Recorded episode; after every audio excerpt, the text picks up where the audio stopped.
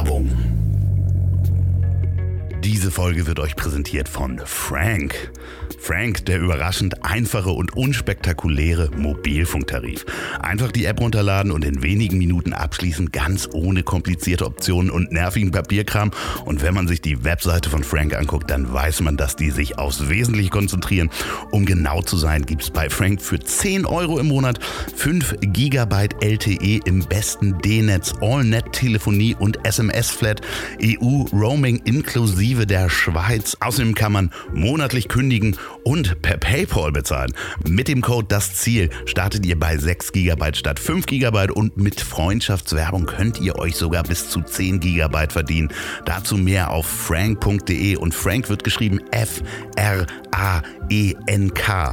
und auf frank.de einfach den Code Das Ziel eingeben. Frank, der überraschend einfache und unspektakuläre Mobilfunktarif, präsentiert euch diese Folge, die jetzt losgeht.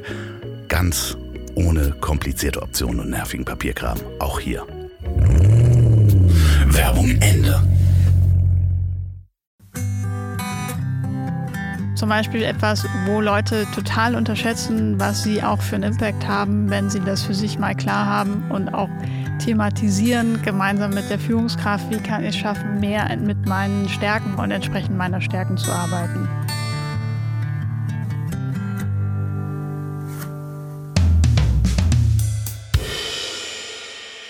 Wir haben beide schon einmal unter demselben Chef gearbeitet. Dass immer der Mensch im Mittelpunkt steht und Arbeit auch etwas mit Sinnsuche zu tun hat, darüber rede ich heute mit einer lieben Freundin, die nicht nur zu den erfolgreichsten selbstständigen Unternehmensberaterinnen gehört, die ich kenne, sondern auch noch eine der drei Autoren des gerade erschienenen Buches On the Way to New Work ist. Bei mir im Mobil ist Swantje Almers. Hallo Loffi. Herzlich willkommen.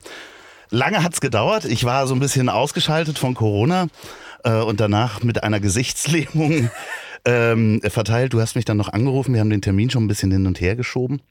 Ähm, ich freue mich wirklich, dass wir jetzt endlich zusammensitzen und mir ist jetzt ganz warm, weil ich äh, hier so ein paar Mal durchs Mobil getigert bin. Und dafür habe ich eigentlich auch eine Lösung, aber die ist hinter mir. Ach nee, da. Guck ah, mal. ein Handtuch. So, wer ist Swantje Eimers? Ähm, Swantje Eimers ist Autorin und gleichzeitig Unternehmensberaterin. Eigentlich Unternehmensberaterin, aber jetzt auch Autorin. Und wir haben mal zusammen, nee, wir haben für selbe Unternehmen gearbeitet, aber an anderen Stellen. Ja, und auch zu anderen Zeiten und im Nachhinein, als ich ja auch erst, da kannten wir uns ja auch bestimmt schon anderthalb Jahre oder so, als du mir dann sagtest, ja, ich habe doch auch mal bei Tyrikosis gearbeitet, war ich auch ein bisschen traurig, dass ich das nie erlebt habe, weil ich es echt gerne also es waren für mich zwei Welten, die sich dann im Kopf erstmal zusammenzufügen waren. Du bei Tuikosis. Ja, das ist ja auch ein, ja, ist, äh, eine interessante Zeit gewesen. Ich habe ja selber auch als Unternehmensberater gearbeitet, deswegen haben wir uns ja auch des Öfteren darüber schon unterhalten, was man so macht und wie man das macht. Und du machst das natürlich viel professioneller. Das Lustige ist, wenn man sich deine Biografie anguckt, dann sind wir quasi so aus der gleichen Generation. Was macht man eigentlich nach der Schule? Mir wurde gesagt, mach eine Banklehre. Ich habe mich für Flugzeugmechaniker entschieden. Du hast die Banklehre dann aber wirklich gemacht, ne? Ja, und das war eine sehr fragwürdige Entscheidung. ich halte da ja nie hinterm Berg mit. Deshalb war ich auch ganz verwundert, dass ich letztens in einen Sparkassen-Podcast noch eingeladen wurde. Ähm, die haben es wahrscheinlich einfach noch nicht gehört. Aber es war, hat vielleicht doch ganz viel damit zu tun, was ich heute mache, weil es war wirklich zwei Jahre, die ich jeden Tag gehasst habe, mich am vollkommen am falschen Platz gefühlt habe. Ähm, eigentlich im Grunde auch der beste Urlaubsfeiertagsoptimierer war, immer irgendwie die Möglichkeit brauchte zu sagen, in fünf Wochen kann ich wieder mal ein paar Tage zu Hause bleiben. Und ich glaube, dass es ganz schön vielen Leuten so geht, weil ich ja damals auch keinen Vergleich hatte. Also ich habe da vor ein paar Tagen nochmal drüber nachgedacht, so wie haben meine Eltern mir das Thema Arbeit vorgelebt. Das war ja quasi der erste Job, den ich je gemacht habe. Und ich dachte, ja, dann ist Arbeit vielleicht so, dann einfach durchziehen und aushalten. Aber es war auch, äh, ich sag mal, eine Zeit lang äh, wo man sich nach Berufen umgeguckt hat, war ja so Banklehre, das Klassische auch. Da hast du was Sicheres Voll. bis zur Rente. Ne? Also so ja, sind wir ja aufgewachsen, mehr oder minder. Ich glaube, das war auch echt so ein, so ein Ding, dass dass Abiturienten Ausbildung gemacht haben zu der Zeit. Ich glaube, das ist heute gar nicht mehr so. Aber das war so eine Phase, wo ungefähr irgendwie ein gutes Drittel eine Ausbildung erstmal gemacht hat als ersten Move. Und ich sag mal, es ist auch ganz schlecht, als ich dann nach dem Studium auch das erste Mal wieder mit Büro zu tun hatte und so, hatte man halt irgendwie eine Idee davon, okay, so läuft's und die haben jetzt nicht auf dich gewartet und so ist es nun mal, wenn man irgendwo neu ist und findet erstmal raus, wie das hier funktioniert und das hat man natürlich nicht, wenn man vorher nie irgendwo in einem Job gearbeitet hat und frisch vom Studium kommt. Trotzdem würde ich sagen, ja, kann man machen, muss man aber auch nicht. Also ich weiß das nicht mit, weil ich habe ja gar kein Abitur, dementsprechend habe ich die Lehre halt nach der Realschule gemacht. Aber es war halt wirklich so eine Zeit, äh, an die ich mich erinnere, wo man dann wirklich gesagt hat, Banklehre, da hast du was Sicheres. Und ich ja. glaube, es gibt nichts Unsicheres im Moment, als für eine Bank zu arbeiten wahrscheinlich. Also in den letzten Jahren, wenn man sich das anguckt. Du hast dann nach der Lehre auf jeden Fall gesagt, das mache ich nicht weiter. Mhm. So, ich möchte da nicht sitzen. Wie, wie kam es dazu? Das war mir, glaube ich, von Anfang an schon klar. Also ich bin hat nie mit der Absicht angetreten, da zu bleiben, sondern das Ziel war, erstmal eine Ausbildung zu machen und dann zu studieren. Wenn ich ganz ehrlich bin, war es auch einfach, ich hatte einfach auch noch Bock, zu Hause zu bleiben nach dem Abi. Also ich hatte da meinen Freund und bin in einer Kleinstadt groß geworden und dachte, ach komm, dann machst du jetzt hier erstmal zwei Jahre eine Ausbildung, wird schon kein Fehler sein. Und danach bin ich aber auch zum, nach Münster gegangen und habe da BWL studiert und habe das Studium mega genossen, weil ich immer dachte, okay, du kannst jetzt auch am Scheiter stehen und irgendwie über Überweisungsvorträge, Überweisungsträger diskutieren und Vorträge halten. Und das war ganz gut. Aber was war die Entscheidung für BWL? Was hat dich da am meisten daran interessiert? Weil mhm. viele sagen ja, oh Gott, oh Gott, bloß nicht BWL. Weil langweilig. Ja. Und macht jeder. Ja, das stimmt. das stimmt. Ähm, ich ich wollte mich nicht so festlegen. Ich finde, bei BWL hast du den großen Vorteil, dass du hinterher in ganz viele unterschiedliche Richtungen gehen kannst. Und wenn ich zum Beispiel alternativ wäre Jura für mich noch eine Option gewesen, weil ich mag dieses logische Denken. Ich unterhalte mich auch heute immer noch unheimlich gerne mit Juristen. Also zumindest, wenn man nicht im Rechtsstreit ist. Und ähm, aber da bist du ja auch sehr festgelegt, was es dann werden wird und womit du dich befasst. Und da ich das nicht wusste, dachte ich, BWL macht Sinn. Um dann, äh, was war da, kannst du dich noch erinnern, äh, was du werden wolltest, als du ganz klein warst? Boah, gute Frage. Ich glaube, ich weiß es einfach nicht. Tierärztin. Ich wollte nichts werden. Nee, du wolltest nichts werden. Und jetzt bin ich Beraterin. Das ist ungefähr Ziel erreicht.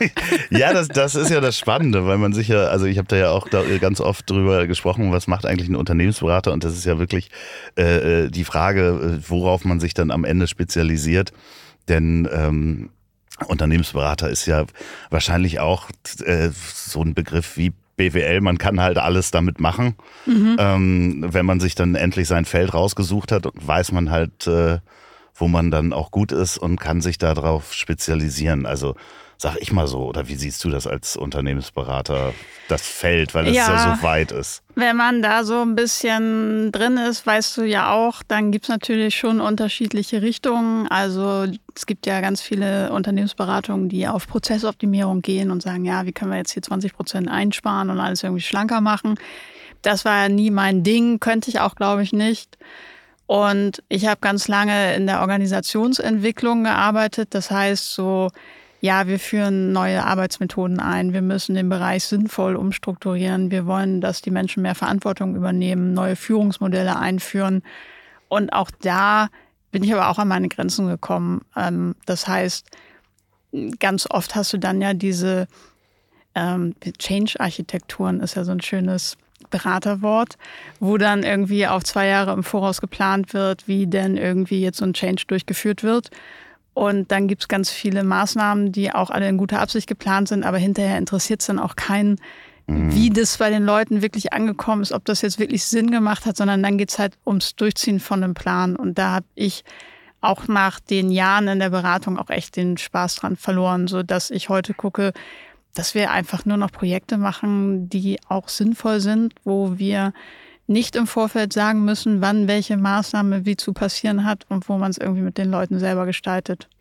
Wie bist du da so reingeschlittert? Also ich meine, du hast das Studium fertig mhm. gemacht und dann ist ja nicht, man, man fängt, also ich weiß ja, wie ich in die Beraterrolle wirklich reingeschlittert bin und das äh, wenn ich das wahrscheinlich mal aufschreiben würde, dann klingt das äh, wie, ein, wie ein Film, den ich mir ausgedacht habe. ähm, weil da halt wirklich gar nichts gerade dran ist. Ja. Ähm, ich hatte natürlich das Glück, als New Economy-Mensch äh, mich mit Dingen zu beschäftigen, die noch niemand gemacht hat. Und dann wird man da irgendwie Berater und dafür gebucht. So, das ist ja was anderes, als wenn man das wirklich ja, ich würde mal sagen, BWL-Studium ist ja schon, ich lerne ja die Grundlagen um nachher Anwendungen machen zu können. Wie bist du da reingeschlittert? Also ich habe Wie konnte das alles passieren? jetzt, jetzt denke ich die ganze Zeit über deinen Weg nach. ähm, ich habe nach meinem nach dem Studium habe ich zwei Jahre in der Forschung gearbeitet. Mega Thema. Sag mal, welches Thema war das? Äh, volkswirtschaftliche Effekte von Fußball-Welt- und Europameisterschaften. Großartig. Ja. Ja. Das war 2006, es gab kein ja. anderes Thema. ja, ja, sehr schön. Das war aber echt, echt spannend. Also eines der wenigen Dinge, wo ich heute irgendwie immer noch sagen könnte, was dabei rausgekommen ist und so weiter. Wo es, bei vielen Sachen habe ich es vergessen, aber das fand ich spannend, weil ja auch viel Politik damit getrieben wird, zu sagen, ja, lass uns mal irgendwie die Olympischen Spiele oder die Fußball-WMs in dieses Land holen und das ist gut für alle und das stimmt halt einfach nicht. Das Lustige ist, ich habe zur gleichen Zeit habe ich einem großen Telekommunikationsanbieter geholfen, die Fußball-WM 2006 sozusagen ihre Engagement da äh, umzusetzen. Das war mein Projekt als Berater. Und in Deutschland war es auch vollkommen in Ordnung. Also in Deutschland war es nie, dass jetzt der Tourismus da wahnsinnig von profitiert hätte, weil Leute bleiben genauso auch weg wegen der WM oder ziehen irgendwas vor oder verlegen irgendwas. Das heißt, volkswirtschaftlich hat das keinen Impact. Aber der Unterschied ist, in Deutschland werden die Stadien halt noch benutzt und da mhm. wurde das Ganze privat finanziert. In Südafrika war das viel dramatischer, weil sie einfach, die Stadien werden ja nicht benutzt. So FIFA schlägt, glaube ich, oder nicht schlägt, äh, sondern äh, schreibt vor, dass ein Endspielstadion 70.000 ZuschauerInnen haben muss. So, wenn das Fußball da kein Ding ist, dann kannst du dir gucken, was du hinterher damit machst. Und da fließen dann natürlich irgendwie Gelder rein, die auch öffentlich sind. Und das ist das Problem. In Deutschland, ich würde sagen, wir sollten öfter mal wieder eine WM in Deutschland machen. Du hast das äh, richtig an der Uni, du bist aber nicht vom Lehrstuhl bezahlt worden, sondern von ähm, in, aus unterschiedlichen Jobs. Ich habe als Köchin gearbeitet. Ah, okay. Und im Weinladen. Um dir dann die Forschung zu finanzieren, die du da hast ja, du da also gesagt, ich, ich helfe da jetzt so mit oder wie? Nee, ich war extern promovieren. Du kannst ja so externe ah. Promotionsstellen haben, wo sie sagen, okay, du bist jetzt hier nicht wissenschaftlicher Mitarbeiter oder Mitarbeiterin, aber du hast eine Promotionsstelle und ja, machst halt tagsüber, was du so ansonsten so machst und liefst das als regelmäßig Ergebnisse und ein Paper ab und wenn nicht, dann nicht, aber dann wird es auch nichts mit der Promotion. Was übrigens nicht geworden ist. ja gut, aber äh, äh, kam dann schon direkt danach TUI Cruises? Ja. Das heißt, muss man sich damals vorstellen, das war ein richtiges Start-up, also ein Kreuzfahrt-Startup. Ja, das waren die Zeiten, das fand ich auch echt spannend, wo es ja auch wirklich noch gar kein Schiff gab. Das heißt, der Katalog bestand aus Bildern, die so realitätsnah gezeichnet wurde, dass man sich das gut vorstellen könnte, dass es da echt so aussieht, aber es war ja noch gar nicht da und ähm, ich habe dann als erstes Projekt den Umbau von der Finanzseite begleitet und fand es wahnsinnig spannend. Also auch stressig natürlich, weil du das ja im Grunde war ja schon klar, wann die erste Reise losgeht und alle, die Bauprojekte kennen, wissen, das kann nicht funktionieren. Ähm, ging dann irgendwie, aber es waren schon die Jungfernfahrt hatte, glaube ich, im Nachhinein einfach eine unfassbar hohe Beschwerdequote, mhm. weil einfach viele Sachen währenddessen noch gefixt werden müssen. Und das ist auch Learning, wer eine Jungfernfahrt irgendwo mitmacht, seid darauf vorbereitet. Es ist eine Jungfernfahrt. ja, ja, das Spannende ist, also ich gucke da heute natürlich so ein bisschen gespalten drauf, weil ich das Produkt selber ablehne, mhm. inzwischen wirklich komplett Damals habe ich es, als ich dafür gearbeitet habe, irgendwie so mit akzeptiert, dass es das gibt. Inzwischen finde ich Kreuzfahrt sehr bedenklich. Mhm. Also von allem, was da stattfindet sowohl die Arbeitsbedingungen wie Steuern gespart werden. Also wo, ja, die Frage ist auch immer, kann sich das Unternehmen das leisten? Wo, wo ist das Schiff? Wo ist die Crew angestellt und so weiter? Finde ich alles ein bisschen, bisschen fragwürdig. Ich möchte da gar nicht äh, meinem ehemaligen Arbeitgeber äh, da was unterstellen, aber währenddessen, wenn man sich damit beschäftigt und gerade als Startup da war das wahrscheinlich eine ewig spannende Zeit, oder? Ja, war es auch. Also dadurch, dass wir ja auch alles selber rausfinden mussten. Also wir hatten ja die TUI AG und Royal Caribbean als Eltern. Äh, Royal Caribbean ja einer der größten Kreuzfahrt- oder eine der größten Reedereien in den USA. Keiner durfte sich so richtig einmischen. TUI AG hatte eh, eh keine Ahnung, deshalb haben sie sich ja auch zusammengetan. Und eigentlich im Grunde hat man jeden Tag gedacht, entweder war das jetzt ein Geniestreich oder ich hole mir morgen die Papiere ab. So und auf dem Spagat ist man gesegelt, aber es ist halt auch einfach immer was passiert und das ist das, was ich an Arbeit so mag, wenn du irgendwo hinkommst und nicht klar ist, was du an dem Tag machst oder es auch einfach so um dieses Anpacken geht. Ich weiß noch, als dieser Vulkanausbruch war, wo dann Kannst du ihn aussprechen? Nein, das wollte ich dich eigentlich. Irgendwas mit Quella, ihr Fjortel am Ende. So, der Mittelteil ist mir entgangen. Ja, und dann sind wir, dann sind die Leute, kon konnten ja nicht vom Schiff zurückfliegen, es konnten keine neuen Passagiere an Bord. Und dann haben wir irgendwie ein Wochenende da gesessen und Bustouren organisiert und Hotline gemacht und so weiter. Und ich würde im Nachhinein sagen, eine der besten Teambuilding-Maßnahmen ever. Ja, das ist schon, also man hat diesen, diesen Geist schon auch gespürt. Mhm. Wir machen hier was Neues. Ähm, ganz, ganz toller Chef. Frank Kuhlmann, muss man wirklich sagen, einer der feinsten Führungspositionen, Vorstände, die ich äh, äh kennengelernt habe im Arbeiten. Du hast es mal so schön gesagt, äh, es gab äh, auch E-Mail-Regeln mit ihm, dass er auf E-Mails nur mit Ja und, ja und Nein antworten konnte mhm. sozusagen, dass man ihm, wenn man ihm eine Entscheidungsvorlage geschickt hat, dass es auch schnell abzuarbeiten ist. Ja. Ja, wenn man eine Antwort haben wollte. Manche haben es nie verstanden, aber wenn man gerne eine Antwort haben wollte, dann musste es so sein, dass er im Auto mit Blackberry noch schnell ja oder Nein tippen kann. Ja, ich finde, das hat aber auch eine ganze Menge bei mir, also gerade dieses E-Mail äh, Verhalten, wenn wir dann schon mal äh, Richtung New Work gehen, was hat sich äh, in der letzten Zeit getan oder in den letzten Jahrzehnten in der Arbeitskultur ist E-Mail ja ganz oft eher Fluch als Segen. Total. Und ich finde es jetzt fast noch schlimmer, weil es sich jetzt ja auch noch mit Slack und Teams-Nachrichten und so weiter mischt und nur wenige jetzt irgendwas abgestellt haben, weil ein neuer Kanal da ist. Und Leute eigentlich im Grunde ja gar nicht mehr zum Arbeiten kommen. Also nicht mehr zum echten Arbeiten, sondern das Gefühl haben, sie müssen erstmal ihre Mails abarbeiten und dann kommt das nächste Meeting und dann will noch einer was und dann gehst du abends nach Hause und denkst dir, was habe ich heute eigentlich gemacht? Ja, und dann machst du nochmal die E-Mails auf und da liegt schon wieder einer. Ja. So, wie gehst du persönlich damit um?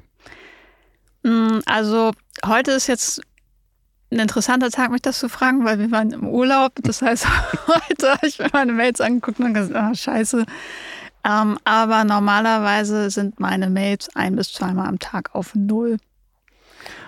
Okay. Ich mache sehr lange schon Selbstmanagement und Inbox Zero und das hilft mir extrem, weil ich einfach dadurch Mails nicht mehrfach anfasse. Das heißt, ich gucke mir die Mail an, entscheide, muss ich was damit machen oder nicht. Wenn nein, umso besser, dann ist sie sofort weg. Wenn ja, überlege ich mir, was ist der nächste Schritt. Und wenn ich den in zwei Minuten machen kann, dann mache ich den halt sofort. Ähm, also nicht die ganze Zeit, sondern immer dann, wenn ich mich mit meinen Mails befasse, was auch nicht öfter als zwei, dreimal am Tag ist. Und wenn es nicht in zwei Minuten geht, dann mache ich eine Aufgabe davon in mein System. Und dann gucke ich mir dann meine Aufgaben an und entscheide, was am meisten Sinn macht. Es gibt ja inzwischen auch Unternehmensführer oder, oder äh, Führungskräfte, die dann einführen, ich lese nur alle zwei Tage meine E-Mails, wenn es wirklich wichtig ist, dann ruf an oder äh, sag meinem, meiner Assistenz Bescheid. Das ist natürlich auch schwierig, aber ich ja. glaube, jeder muss sich da so seine Regeln erschaffen. Ja, und ich, ich glaube, dieses Angerufe, da weißt du ja, was ich davon halte. ich bin der Einzige der, der, der, anrufen darf, wo auch ans Telefon gegangen ja. wird. Ne? Ja. ja. weil das auch immer nett ist. Ja. ja, ich äh, spreche halt immer noch gerne. Das ist, wie gesagt, mein Haupt. Äh, ich finde aber so, im Job ist es ja ganz oft Bequemlichkeit, dass man irgendwie denkt, so, oh, bevor ich mir das jetzt merke oder warte oder aufschreibe, rufe ich halt die andere Person mal an. Und das oder und suggeriert ja, dass die andere Person gerade nichts Wichtigeres zu tun hat, als mir meine Frage zu beantworten. Und es reißt halt Leute permanent raus. Und ich finde so, ich habe meinen Kollegen gehabt, der hat mich am Tag bestimmt irgendwie 20 Mal angerufen. Und dann stand er plötzlich beim Bäcker und hat parallel sich noch irgendeinen Riegel bestellt oder so und dann mich gebeten zu warten. Und du sitzt und denkst, du kommst dir komplett verarscht vor, weil du denkst so, ey, ich habe hier an was gearbeitet. So schön, dass ich deinen Bäcker-Call jetzt miterleben darf. Aber sind die Sprachnachrichten dann die neuen Anrufe? Ja, aber da kann ich wenigstens antworten, wann ich will. Auf Sprachnachrichten komme ich total gut zurecht. Okay, ich werde das für unsere private Konversation mir einfach mal merken, weil ich komme nämlich überhaupt nicht mit den Sprachnachrichten zurecht, weil meistens kommen die, während ich telefoniere und dann muss ich auflegen, um diese Sprachnachricht zu hören. Aber du weißt, dass du sie später auch abhören könntest. Ja, aber es könnte ja wichtig sein. ich finde, da muss man irgendwie dazu schreiben, ist wichtig, bitte einmal abhören. Alles klar, okay. Olli P., hast du gehört? bitte nächstes Mal schreiben, ist wichtig. Bitte abhören oder einfach den Text schreiben. Aber bitte, Loffi, ruf ich weiter an. ja, ja das, das wird auch weiterhin passieren. Das, äh, ja, und äh, äh dieses, die, das Startup selber, also TUI Cruises ähm, im Finanzbereich natürlich, das ist mega spannend. Da wird gerade ein Schiff umgebaut. Da ist jeden Tag was Neues. Äh, äh auch Fehler, jede Menge Fehler, die passieren, passieren halt in so einem Startup, müssen auch passieren. Wie man damit umgeht, ist, äh, steht wahrscheinlich nochmal auf einem anderen Blatt Papier. Das gehört zur Unternehmenskultur. Aber man kann da unglaublich viel lernen wahrscheinlich. Ja, also ich habe da echt viel gelernt und auch ähm, was so Fehlerkultur angeht, hatten wir da eine echt gute. Ich meine, wie gesagt, du hast ja auch für Frank gearbeitet. Insofern weißt du, dass er keine Zeit darauf verwendet hat, jetzt irgendwie lange Bashing zu betreiben, sondern zu gucken, okay, was machen wir jetzt damit und wie geht's da weiter? Und es hat mich auch total geprägt. Und das habe ich dann festgestellt. Ich mache mal den Bogen weiter zu der Beraterfrage. Ja. Das habe ich dann festgestellt, als ich dann danach in einem Konzernunternehmen gearbeitet habe, in Summe nur zwölf Monate, auch ganz schnell gekündigt habe, dass das wirklich ein Umfeld ist, das nicht selbstverständlich ist und dass ich das auch brauche. Weil in dem Unternehmen lief es halt komplett anders. Eine Kollegin hat das von mir mal ganz schön beschrieben. Die hat immer gesagt, ja, wenn man hier reingeht, ist das so, wie wenn man beim Fernseher die Farbe wegdreht. Und ich fand, das stimmte schon. Ja, ja, ja gut, das sind wahrscheinlich feste Strukturen, aber man kann ja. wahrscheinlich auch wenig bewegen. Ja, und viel Zeit für Bullshit. Also ich meine, so gern ich das auch anders behaupten würde, aber meine Stelle, die ich da besetzt habe, die war so sinnlos, dass sie nicht mal nachbesetzt wurde, als ich gekündigt habe. Und es war dann auch so, so Dinge, wo es dann hieß, ja, wir brauchen jetzt das und das. Und dann hat man da irgendwie drei Monate dran gearbeitet. Und dann irgendwie später nochmal nachgefragt, was ist denn jetzt daraus geworden? Ist das jetzt irgendwie an die Firmenzentrale gegangen? Ja, nee, andere Prioritäten brauchten wir jetzt doch nicht mehr. Aber gut, dass sie es mal gemacht haben. Und das ist einfach, ich glaube, keiner macht gern Sachen für einen Papierkorb. Und mhm. deshalb, und das war da quasi an der Tagesordnung. Und wie, wie, da, da waren dann auch, da hast du natürlich Unternehmensberatung auch kennengelernt die ja, vor Ort waren? Implizit, genau. Die, ja. die hatten, mit uns haben die gar nicht so viel zu tun gehabt, aber neben meinem Büro waren, war ein Beraterzimmer und die hatten, glaube ich, eine ganz gute Zeit. Also die haben nicht so das Klischee von immer unter Volldampf stehenden Beratern erfüllt, sondern einer von denen war öfter mal bei mir drüben im Büro und da hatte ich auch schon gekündigt und da haben wir viel über die Start-up-Branche geredet, weil er auch ähm, damals für Rocket Glossybox mitgegründet hat. Und das Paket mit Beauty-Produkten, das du einmal im Monat kriegst, Loffi. So, ja, okay. Ach, das? ja, ja, ja. Und ähm, ja, da ist eigentlich im Grunde die Idee, oder für, für mich war klar, ich will wieder in die Startup-Welt, weil Corporate ist es für mich nicht. Und dann haben wir über Venture Capital Fonds gesprochen und dann habe ich mich einfach ganz stumpf mal bei ein paar beworben, aber die konnten im Grunde alle gar nichts mit mir anfangen, weil die gesagt haben, nee, das, was du willst, irgendwie in Startups unterstützen, ist im Grunde Beratung und wir fügen hier Excel-Tabellen zusammen und es wird dich einfach tödlich langweilen. Und dann kam aber ein, ein ganz gutes Angebot von jemand, der ein Startup hatte, heillos überfordert war ja, und so ist mein Weg in die Beratung. Das ist lustig, ne? Also wie man da so plötzlich reinschlittert und merkt, ja. so ich berate hier plötzlich jetzt ein Unternehmen oder in einem Feld oder, oder Projekte, wo ich mich dann auskenne und jemand das dann braucht. Und plötzlich ist man selbstständig, ne? Ja, aber es war nicht so, dass ich irgendwie da angekommen wäre und gedacht hätte, jetzt bin ich Unternehmensberaterin, sondern ich weiß, dass die erste, ich habe gesagt, für eine Woche oder so war ich erstmal bei denen so. Mhm. Und habe gesagt, lass mich mal gucken, was ihr so macht und ob ich euch überhaupt helfen kann. Ich habe gar keine Ahnung, lass doch einfach erstmal angucken. Und dann fanden wir nach einer Woche, okay, es gibt hier die und die und die Felder, was man ja normalerweise heute als Berater gar nicht mehr machen würde. Da würdest du ja nie irgendwo unbezahlten Fuß reinsetzen. Aber das war für mich einfach genau richtig so. Und dann war, glaube ich, dieses Generalistentum das Entscheidende. Also ich sollte Prozesse machen, aber die Webseite sah fürchterlich aus. Dann habe ich erstmal geguckt, wie können wir die Webseite jetzt irgendwie hier relaunchen und wen brauchen wir und was mit Online-Marketing und so weiter. Ja, aber ich glaube, wenn man, wenn jetzt gerade einer überlegt, wie er in die Beratung reingehen kann und sich das leisten kann oder diese Entscheidung nehmen kann, ist das, glaube ich, gar nicht so schlecht, irgendwo erstmal mitzumachen. Also ja. natürlich jetzt würdest du, kannst du dir das leisten, dass Kunden zu dir kommen und dich buchen und sagen, ich brauche dich jetzt von Tag eins an dann bezahlt. Aber wenn man wirklich diesen Prozess für sich selber gehen möchte als Berater, um erstmal zu gucken, wo kann ich denn hier helfen und was kann ich überhaupt machen, um dann einen Plan zu machen, das sind die Punkte, wo ich euch unterstützen kann, glaube ich, ist das immer noch ein, ein gangbarer ja. Weg. Ja, also ich, ähm, ich finde es auch echt nach wie vor ganz spannend. Am liebsten würde ich manchmal irgendwie irgendwo nochmal ein Praktikum machen oder so, um mir nochmal wieder andere Jobs anzugucken, weil ich ich mag das, wenn man das sich leisten kann, wenn man sich das erlauben kann. Und ich finde immer schwierig, so Beratungen, wo dann irgendwelche Berater teilweise schon für zweieinhalbtausend Euro verkauft werden, die einfach noch gar nichts gemacht haben in dem Bereich und gar nichts können. Also das klingt jetzt ein bisschen gemein, aber die dann auch schon so ein mega unfassbares Ego haben und sich das abgeguckt haben bei den anderen das wäre nie ein Umfeld, in dem ich gut geworden wäre oder in dem ich sein wollen würde. Was ich so erschreckend fand ähm, in den ersten Jahren, war, dass ich das Verhältnis von sozialer und Fachkompetenz so anders eingeschätzt habe in großen Unternehmen, in denen man gebucht wird als Berater, dass eigentlich die, die menschliche Komponente, also eigentlich hatte ich gedacht, ich brauche 80 Prozent Fachkompetenz und 20 Prozent soziale Kompetenz, um Projekte oder, oder Aufgaben zu leisten. Und es ist eigentlich ganz genau andersrum. Eigentlich habe ich meine Erfahrung gemacht, dass es 80 Prozent soziale Kompetenz ist, wie man ähm, mit, mit dem Mitarbeitern des Unternehmens auch umgeht oder Projekte umsetzt und ähm, 20 Prozent eigentlich nur die Fachkompetenz sein muss, weil das sind ja die Menschen, mit denen man auch arbeiten muss, die ja mhm. auch Spezialisten sind. Fandst du, äh, fandst du, ist das eine ähnliche Erfahrung oder ist das, also ich fand das sehr, sehr, es ist wahrscheinlich auch mein Weg gewesen, um Projekte umzusetzen.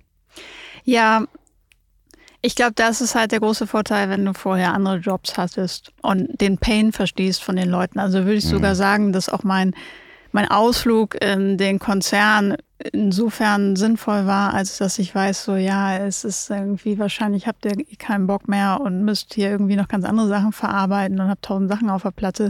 Dann lass uns doch gucken, wie wir das machen können, dass das auch für euch gut ist. Und aber ganz viele in, bringen halt genau das umgekehrte Verhältnis mit. Mhm. Und ich frage mich manchmal, ob man damit auch durchkommt. Also es wäre halt nicht ich, aber ich denke zurück an ein Startup, die mittlerweile in den USA sind, mit denen ich lange gearbeitet habe und auch heute übrigens auch immer noch tue. Und die sind dann gefundet worden, deshalb sind sie, haben sie eine IC gegründet und sind in die USA gegangen. Und da ist halt gar nicht mit Sozialkompetenzseiten der Investoren agiert worden. Da ist irgendwann mal das komplette Management bis auf zwei, drei Leute gefeuert worden, wo ich dachte, das könnt ihr doch nicht machen. Das war jetzt der größte Fehler, okay. Aber dann gibt es euch nur noch drei Monate. Und ab da sind die durch die Decke gegangen. Und ich, das ist manchmal, glaube ich. Ja, ist wahrscheinlich von Fall zu Fall unterschiedlich. Ja. Und ich fand es einfach nur spannend, wie kriegt man gut, ich äh, habe nachher so meistens so Turnaround-Management gemacht für die Menschen, die nicht wissen, was das ist. Das sind Projekte, die den Bach runtergegangen sind, um sie dann wieder äh, das Schiff nochmal fahrfähig zu machen, um es in den Hafen zu fahren. Und da war es halt wirklich ganz oft, wie kriegt man die Menschen dazu, Voll. nochmal wirklich nach einer bescheidenen Erfahrung nochmal in die, in die Ruder zu gehen und zu sagen, wir müssen das Schiff zumindest wieder zurück in den Hafen fahren. Und da kannst du einfach ganz viel mit Motivation arbeiten. Wie mag man arbeiten? Wertschätzung.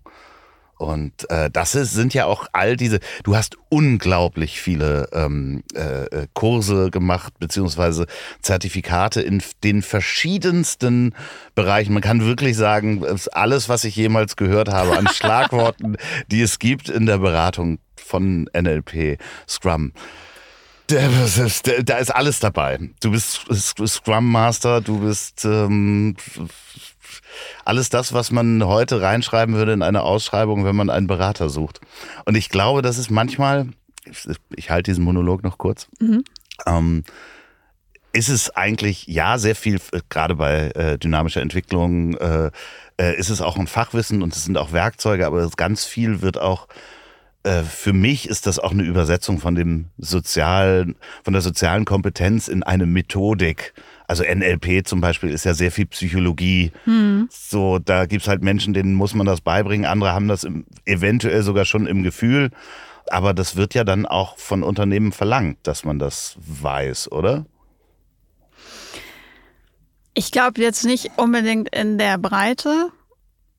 Aber natürlich findet man auch schnell raus, passt der Berater, passt die Beraterin in dem Projekt. Also ich habe auch schon hm, Projekte beendet, abgelehnt, ähm, bin auch nicht ausgesucht worden, weil es nicht gepasst hat.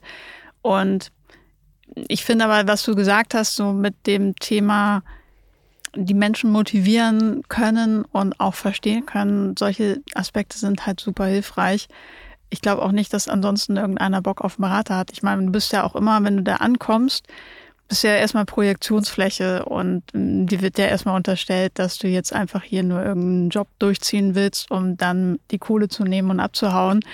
Und wenn ich Mitarbeiterin wäre, hätte ich da ja auch keinen Bock drauf. Nee, nee, richtig, aber das, das, das Spannende ist ja auch, dass man, also das hat, hast du wahrscheinlich auch schon öfter erlebt, dass das, äh, dass man da wirklich ja fast angefeindet wird, ne? Ja, so. Die Berater. ja, ja, aber. Du bist, du bist Bestandteil einer grauen Masse. ja, aber, ja, aber äh, kannst du dich dann noch erinnern, was da wirklich, äh, gab es da wirklich fiese Anfeindungen? Nee, das wäre zu, zu direkt. Ich glaube, da will sich keiner angreifbar machen, weil sie natürlich auch wissen, es gibt meistens einen Draht ähm, zum hm. Chef, zur Chefin. Aber es ist halt dieses, Klar kannst du Leute halt voll auflaufen lassen und nicht mitspielen und die Infos nicht geben oder einfach sagen, äh, ja, ich habe keine Zeit, kann jetzt nicht mit ihnen reden und die Leute hängen lassen. Und das ist mir allerdings auch nicht besonders häufig passiert und da ist dann meistens vorher schon irgendwie verbrannte Erde hinterlassen worden. Und ich glaube, man muss halt einfach signalisieren, dass man nicht der Feind ist und dass man schon etwas tut oder gerne gewillt ist, etwas zu tun, mit den Leuten, was dann auch für die Sinn macht. Und dann haben die meisten ja auch Lust. Das dauert manchmal ganz schön lange. Ich habe das also bei dem ersten großen Job, den ich gehabt habe, wurde, es, ist, es stehen übrigens nicht weit von einer Zugstrecke und da wurde gerade falls ihr das gehört habt, ein Zug angekündigt. Ich hatte das gerade bei einem der ersten Jobs der wurde einem Berater, also mir gegeben, in einer Projektleitung, den vorher ein interner ähm, Mitarbeiter gemacht mhm. hat. Und der hatte sich halt sehr auf diesen Job gefreut, weil es ging halt um die Fußball-Weltmeisterschaft 2006. Und es gab da eine sehr große Gruppe von Projektleitern, die mich bestimmt drei Monate aus persönlichen Gründen, weil denen dem einen aus ihrer Truppe der Job weggenommen worden ist und der ein anderes Projekt machen musste, äh, wurde ich ziemlich angefeindet. Und ich hatte zwischendurch das Gefühl, am Pissoir standen links und rechts zwei von den anderen, die würden sich gleich umdrehen und mich einfach anpinken. es ist nicht passiert, aber es war wirklich in meinem Kopf, so sehr wurde ich gehasst. Vielleicht bin ich einfach zu stumpf und wurde auch schon ganz oft gehasst und habe es nicht gemerkt. Ich weiß auch nicht, ob ich diese äh, Anekdote vielleicht rausschneide, weil die, die, heute bin ich sehr gut mit vielen sehr gut befreundet von, ja. von damals. Das ist aber wirklich war ein, also da kam ein neuer Chef ähm, in die Abteilung und der hat gesagt, nee, das macht ein Berater und das macht ein Berater und das macht ein Berater und das sind übrigens die Berater. Kommt mal alle vorbei und dann standen wir da wie blöd. Also das ist relativ schwierig. Heute bist du dann ja Spezialistin für New Work und New Work-Prozesse, kann man das so sagen? Ja, das kann man so sagen, wobei mir sofort in den Kopf kam, so kann man für ein so breites Feld Spezialistin sein. Ja, also zumindest haben wir jetzt ja mal ein Buch darüber geschrieben. das hilft ja immer schon. Und auch da habe ich natürlich meine Schwerpunkte und die Sachen, wo ich am meisten dran glaube oder am liebsten dran arbeite. Aber im Grunde geht es darum, wirklich Arbeit zu etwas zu machen, was Menschen motiviert. Das Thema New Work ist ja schon eigentlich älter und der Begriff äh, ist ja auch eher Mitte der 80er mhm. schon geprägt worden wenn man dann noch gar nicht mit in Verbindung gekommen ist. Ihr kennt vielleicht da draußen den, den Podcast On the Way to New Work äh, mit äh, Michael Trautmann und Christoph Magnussen, die zufällig auch die Co-Autoren von dir sind, dieses Buches. Ähm, versuch, versuch mal den Hörern, äh, wenn das geht, den Begriff so ein bisschen näher zu bringen. Was bedeutet New Work? Du hast ja gerade schon gesagt, der Begriff ist Mitte der 80er entstanden und geprägt worden von Friedhof Bergmann, der sich die Frage gestellt hat, wie kann man Arbeit zu etwas machen, das Menschen stärkt. Weil er beobachtet hat und er hat auch ganz verschiedene Jobs gemacht, ganz verschiedene Dinge ausprobiert, also ein ähnlich buntes Leben wie du, Loffi. Und er hat beobachtet, dass Arbeit eigentlich für die meisten wie so eine milde Form der Erkrankung ist. Das heißt, ja, du hast so die Symptome, aber geht schon irgendwie und bald ist ja Wochenende und so weiter und irgendwann ist Urlaub. Also so wie ich damals in der Sparkasse. Und es geht eben dabei darum, wie kann man dafür sorgen, dass Leute wirklich ihr Potenzial entfalten, also auch tatsächlich arbeiten? Es ist jetzt nicht Obstkorb, Tischtennisplatte und so weiter, sondern sich schon so einbringen unter der Annahme, dass Menschen das auch tun wollen. Und wie kann auch Zusammenarbeit sinnvoll gestaltet werden da auf der Ebene, weil die wenigsten sind eine Insel und arbeiten für sich alleine. Das heißt, was trägt dazu bei, das sind so Themen wie Selbstorganisation, Menschen viel Verantwortung geben, sie eben aber auch dabei unterstützen.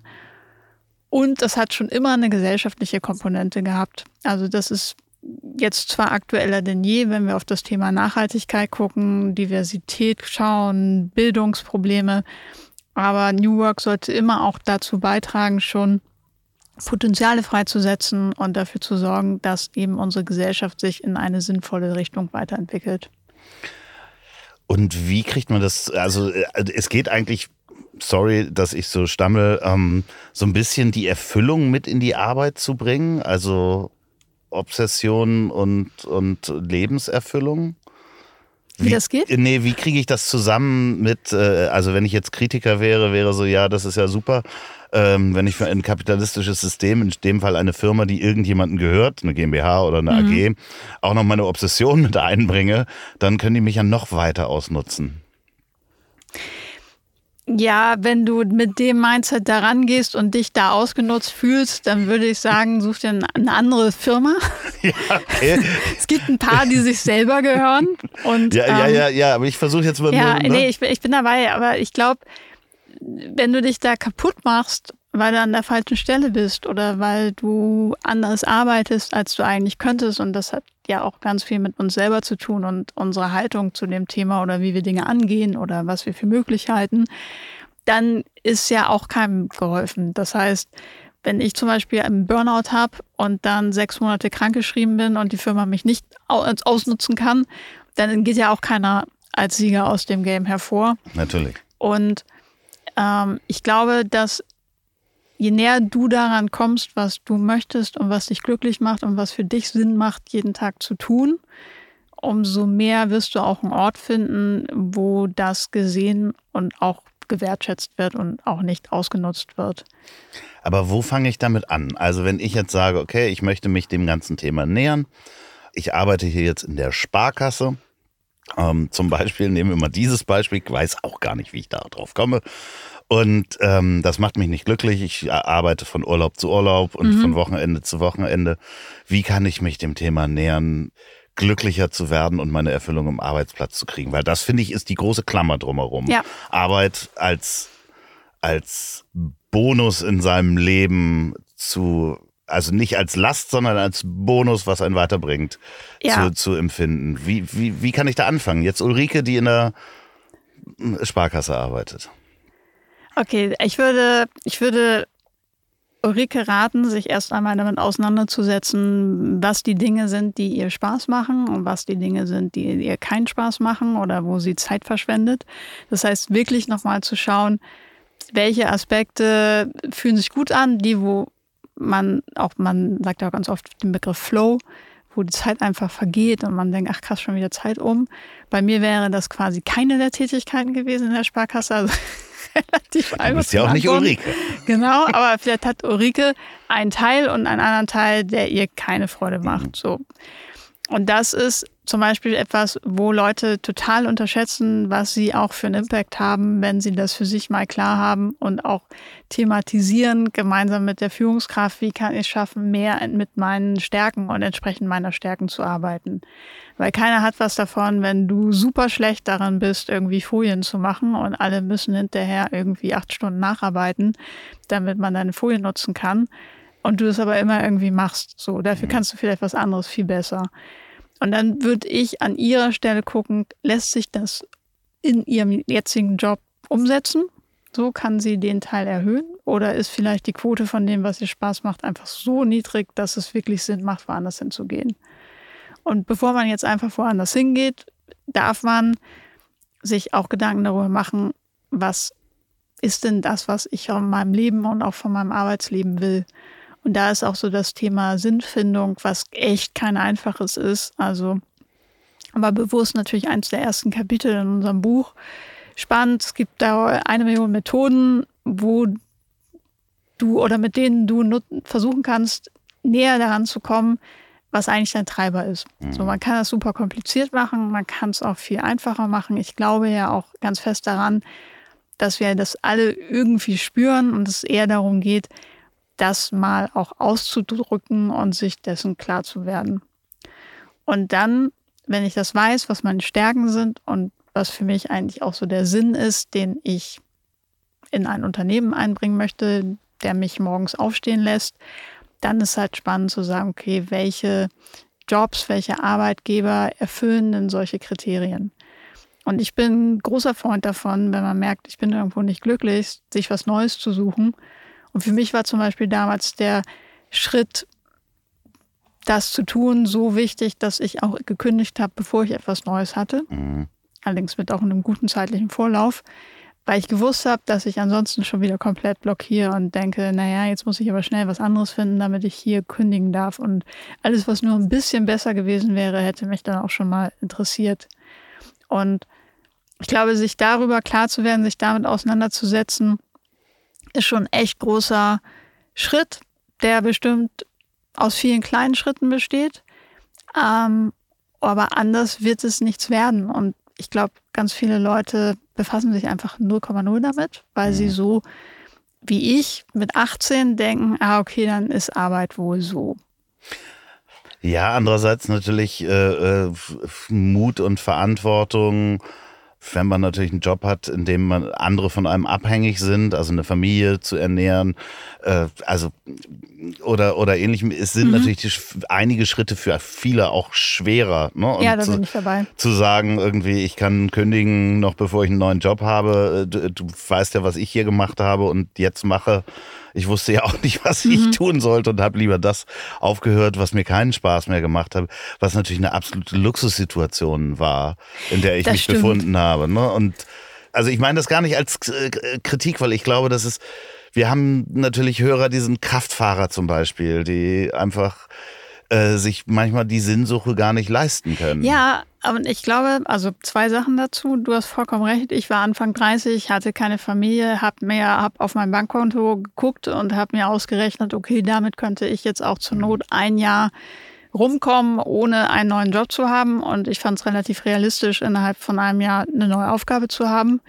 Faktisch waren es dann drei Wochen. Ähm, aber manchmal ist es ja so, wenn man sich die Freiheit nimmt, dann geht es irgendwie. Und gerade wenn du so sagst, KraftfahrerInnen oder Leute, die einfach ganz normale Jobs haben in der Gesundheitsbranche, an der Kasse, das sind ja ganz oft witzigerweise Leute, die viel zufriedener und glücklicher sind mit dem, was sie da jeden ja. Tag tun. Und ich, so, so ein Kraftfahrer ist vielleicht einfach auch happy, seine Ruhe zu haben. Nicht angerufen zu werden, idealerweise. vielleicht es auch was für mich. Ja, ja. Und, äh, und so, so, ja, ich glaube, jeder wird irgendwo seinen Job finden und das muss nicht immer die Raketenwissenschaft dahinter sein. Und ich glaube, fast die Leute in den privilegiertesten Jobs machen sich mit die meisten Gedanken. Ja, wahrscheinlich ist es genau so. Ne? Das ist es äh, wahrscheinlich, dass man in dem Moment, wo man in den privilegiertesten Jobs ist, sich auch wahrscheinlich die Zeit nehmen kann, sich so viele Gedanken ja. über den Sinn zu machen. Ja, und dann hängst du den ganzen Tag auf LinkedIn rum und siehst, ach, guck mal hier, der hat schon 18 Unternehmen gegründet und hat jetzt dies und hat das und dann die Auszeichnung. Ja, was müsste ich denn mal machen? Also da macht er es wahrscheinlich glücklicher, sich das gar nicht anzugucken. Ja. und, so. ähm. und ich glaube auch so, ja, die Erfüllung muss nicht nur aus dem Job kommen, aber ich gebe mein Bestes, Menschen dabei zu unterstützen, ein erfülltes und sinnvolles Leben für sich zu führen. Und es kann genauso gut sein, dass ich irgendwo einen, einen Job im Büro habe, wo ich sage, okay, das ist jetzt da gehe ich ganz gerne hin, da verdiene ich mein Geld und gleichzeitig möchte ich mich für einen Tierschutz engagieren und bin halt zwei Nachmittage in der Woche im Tierschutzverein. Ja, aber selbst da äh, kann ja, äh, also könnt ihr ja mit dem Ansatz von, von On the Way to New Work ähm, natürlich auch helfen, die mhm. Sinnsuche. Also es geht nicht nur rein um die Arbeit, mhm. sondern äh, das Buch gibt auch eine ganze Menge äh, Methodiken und so einen kleinen Werkzeugkasten an die Hand. Ne? Genau. So, so, das ist doch äh, eigentlich das Schöne. Nicht nur jetzt luxuriöse Führungskräfte, die auf LinkedIn suchen, wo sie den nächsten Kick herkriegen können, sondern was ich ganz schön finde, ist es, dass es ja so ein Universalwerkzeugkasten ist, Arbeit und die Sinnsuche zu vereinen. ist das das Richtige? So? Ja, also ich finde, du hast das viel schöner zusammengefasst als ich jemals. Ähm, und es ist auch so geschrieben, dass man sich wirklich das raussuchen kann, was man gerade möchte. Also wenn man jetzt zum Beispiel sagt, ja, Selbstreflexion, Sinnsuche, das ist irgendwie gerade nicht mein Ding, aber ich fühle mich mega gestresst und weiß nicht, wo mir der Kopf gewachsen ist, dann fange ich vielleicht einfach an mit dem Thema über Selbstmanagement. Jetzt habe ich äh, die Buchpremiere verpasst, weil ich Corona hatte. Da fing das ganze Leiden an, äh, bis hin zur Gesichtslähmung, die jetzt schon wieder ein bisschen besser ist. Aber es war so schön auch zu sehen, äh, Michael Trautmann und äh, Christoph Magnussen, wie sie sich bei dir bedankt haben, dass ohne dich dieses Buch nicht hätte stattfinden können. Kann man das so sagen, dass du die beiden äh, dort äh, durchs Ziel getragen hat, hast? Ja. es ist nicht. Wie also, kam das ja, dazu?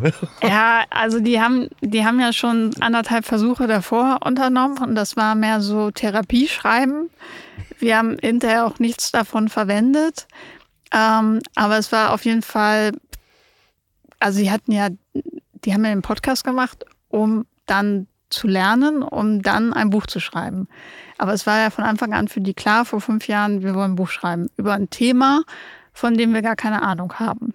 Da war ich ähm, auch erstaunt, wie man das so machen kann, aber bewundere das auch ein bisschen. Ich käme nie auf die Idee, mir jetzt ein Thema zu nehmen, wie, keine Ahnung. Wie baue ich Flugzeuge? Richtig, darüber schreibe ich ein Buch. In fünf Jahren. Richtig. Aber ich fand es, also es hatte ja auch echt seinen guten Aspekt und dann war aber keine Energie großartig auf dem Thema, kein Konzept und dann haben Michael und ich uns ja vor gut zwei Jahren kennengelernt und haben ja über unterschiedliche Sachen gesprochen. Wir haben ja auch vor anderthalb Jahren eine Firma gegründet auf der Basis und haben dann gesagt, ja, aber wie müsste jetzt so ein Buch eigentlich aussehen? Und dann hatten wir irgendwann auf relativ viele Einzelrunden gedreht, weil es ja zur Corona-Zeit war, ein Konzept und das musste dann eine aufschreiben und das sind dann so typische Tätigkeiten, wo ich sage, ja, bevor ich jetzt irgendwie darauf warte, dass wir einen Workshop machen und so weiter, schreibe ich das eben schnell mal selber zusammen und dann kann ja jeder was dazu noch sagen oder auch nicht. Und so war es dann auch und dann ging es an den Lektor, den hatten sie schon und der fand es dann auch gut, so dass wir das Go hatten.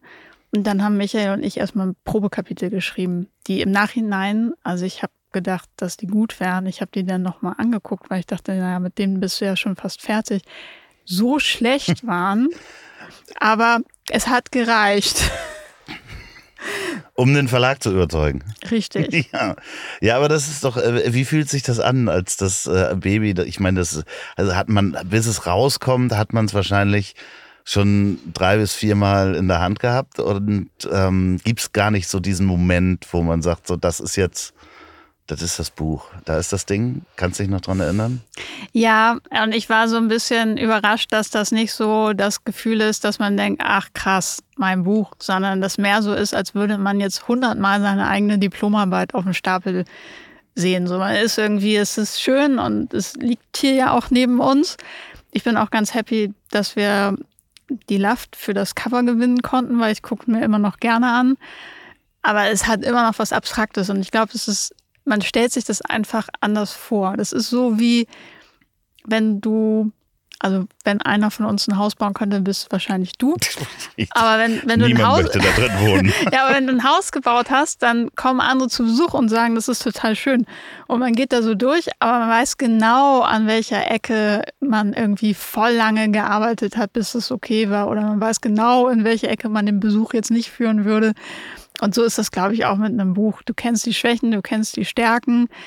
Ähm, was mich halt immer total freut, ist, äh, jetzt sind wir schon wieder bei Social Media und Ego-Kram, aber wenn Leute das posten und irgendwie schreiben, dass das für sie aber er ihnen jetzt gerade ganz viel gebracht hat, dann weiß ich eigentlich erst, dass wir die Zeit sinnvoll investiert haben.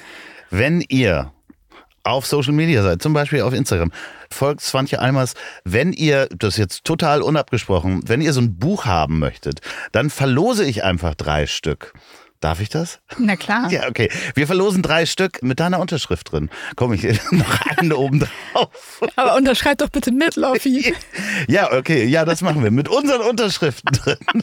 Aber ich habe doch überhaupt nichts zu dem Buch dabei eingetragen. Wir ähm, schreibt mir an ziel.ponywurst.com mit dem Begriff New Work ähm, und ich äh, suche dann jemanden raus, einen, also drei Personen durch Zufallsprinzip. Bitte Adresse mit angeben, denn ganz oft kommen bei diesen Gewinnspielen einfach nur Leute, die eine E-Mail schreiben und sagen, ich würde gerne das Buch gewinnen. Dann müsste ich nochmal schreiben und das mache ich dann nicht. Also bitte die Adresse mit reinschreiben und dann gibt es ein Buch von uns unterschrieben.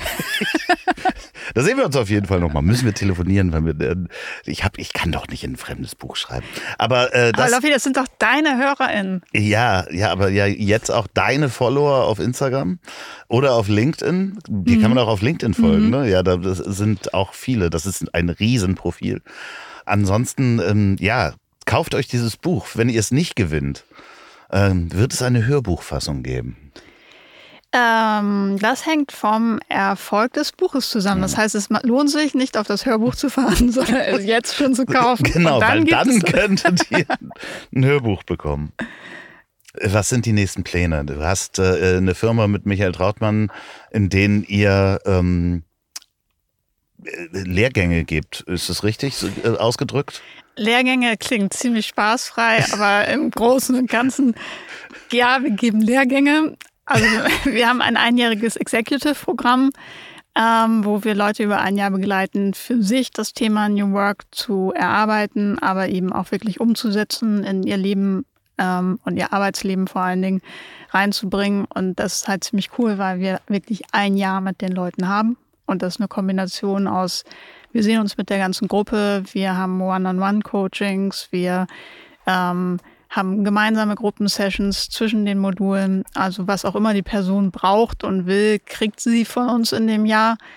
Und wir machen gleichzeitig auch gemeinsame Beratungsprojekte. Aber wie gesagt, da haben wir einfach auch, und das war mein großes Ziel, die Sachen, die sich die gut sind, die was bringen, wo man das Gefühl hat, man macht dann nicht so eine Alibi-Geschichte, sondern das hat halt auch einen Impact. Aber wenn ich jetzt so ein Interesse habe an so einem ein Jahr Begleitungsprogramm, wo muss ich da hingehen?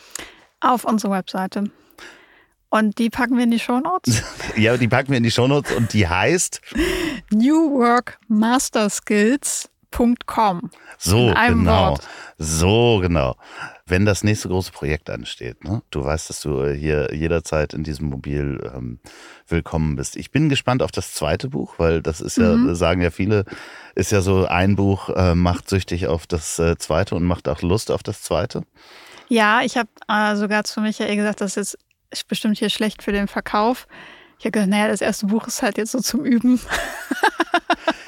Nein. Nein, das, das, ist wirklich gut geworden. Äh, meine Mutter sagt es auch. Und die hat Korrektur gelesen. Und die ist äh, Lehrerin und stolz auf dich wahrscheinlich. Ja. Ja. Ähm, nee, aber es macht schon Spaß und für mich ist spannend, und weil du ja auch gerade gefragt hast, what's next? Ich kann das jetzt noch nicht in Form eines Projektes ausdrücken, aber wir haben ja einen dritten Teil. Das Buch hat drei Teile. Der erste geht darum, was ist meine persönliche Stärkung? Ähm, was kann ich selber dazu beitragen, mehr Erfüllung und Klarheit auch zu haben? Der zweite Teil bezieht sich auf Unternehmen, Organisationen, Teams, Führung und solche Aspekte. Und der dritte ist der gesellschaftliche Teil. Und da habe ich besonders viel auch an den Themen Nachhaltigkeit, Diversität gearbeitet und auch dazugelernt. Und das hat mich am Ende am meisten geprägt. Bei, bei den ersten beiden Teilen habe ich viele Dinge aufgeschrieben, die ich mache und die ich auch am sinnvollsten finde und die anderen beiden auch. Aber der gesellschaftliche Teil ist der, der mich halt am meisten beschäftigt hat, weil wir einfach sich Dinge auf unserem Planeten verändern müssen und ganz viel einfach noch nicht richtig läuft. Und wenn wir uns die aktuelle Zeit angucken, vielleicht auch mehr denn je nicht richtig läuft. Und da würde ich gern dranbleiben. Da würde ich ähm, sehr gerne beruflich dranbleiben. Das heißt, wirklich rausfinden, wie ich da meinen Beitrag zu leisten kann. Aber da würde ich auch gerne inhaltlich dranbleiben, sodass das jetzt das nächste Buch wird keine Toolbox dazu sein und kein Methodenbuch oder irgendwie sowas, sondern wenn, dann würde ich gerne tiefer in die gesellschaftlichen Themen schauen. Wir sind total gespannt. Wenn ihr diesen Podcast gerade beim Autofahren hört, dann denkt mir über Nachhaltigkeit äh, nach. Äh, war das äh, richtig, wo ihr hingefahren seid? Müsst ihr da überhaupt sein? Fahrt ihr damit zur Arbeit? Seid ihr da glücklich? Müsst ihr vielleicht mal drüber nachdenken, was euch glücklich macht? Vielleicht auch nicht. Vielleicht seid ihr glücklich dabei. Wenn ihr den Podcast bei der Arbeit hört, dann ist es natürlich ganz spannend, mal all das zu hinterfragen ähm, äh, was mache ich hier? Warte ich nur auf den, das Wochenende und den Urlaub? Oder ist da vielleicht noch mehr und gibt es Sachen, die mich vielleicht glücklicher machen?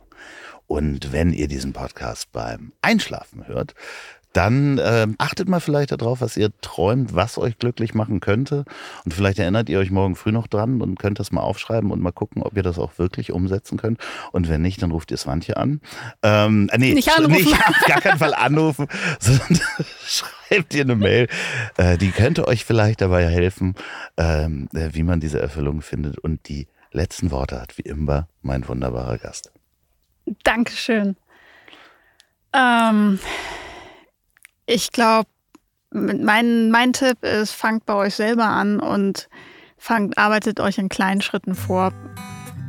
Ich glaube, das bringt am meisten zu gucken, auch gerade bei dem Aufruf von Loffi, wenn man jetzt weiß, was könnte mich glücklicher machen, zu schauen, was kann ich machen und was kann ein erster kleiner Schritt sein, anstatt darauf zu warten, dass irgendeiner kommt und für uns die Erfüllung mitbringt, weil das wird nicht passieren. So, und jetzt zum Abschluss noch Werbung in eigener Sache. Wenn ihr noch eine Produktion der Ponywurst Productions hören wollt, dann hört doch mal rein in den Podcast, den ich zusammen mit Olli P. mache. Ich hab dich trotzdem lieb. Erscheint jeden Montag, gibt's überall, wo es tolle Podcasts gibt. Ich hab dich trotzdem lieb mit Olli P. Vielen Dank, gute Nacht. Dieser Podcast ist eine Produktion der Ponywurst Productions. Mmh, lecker.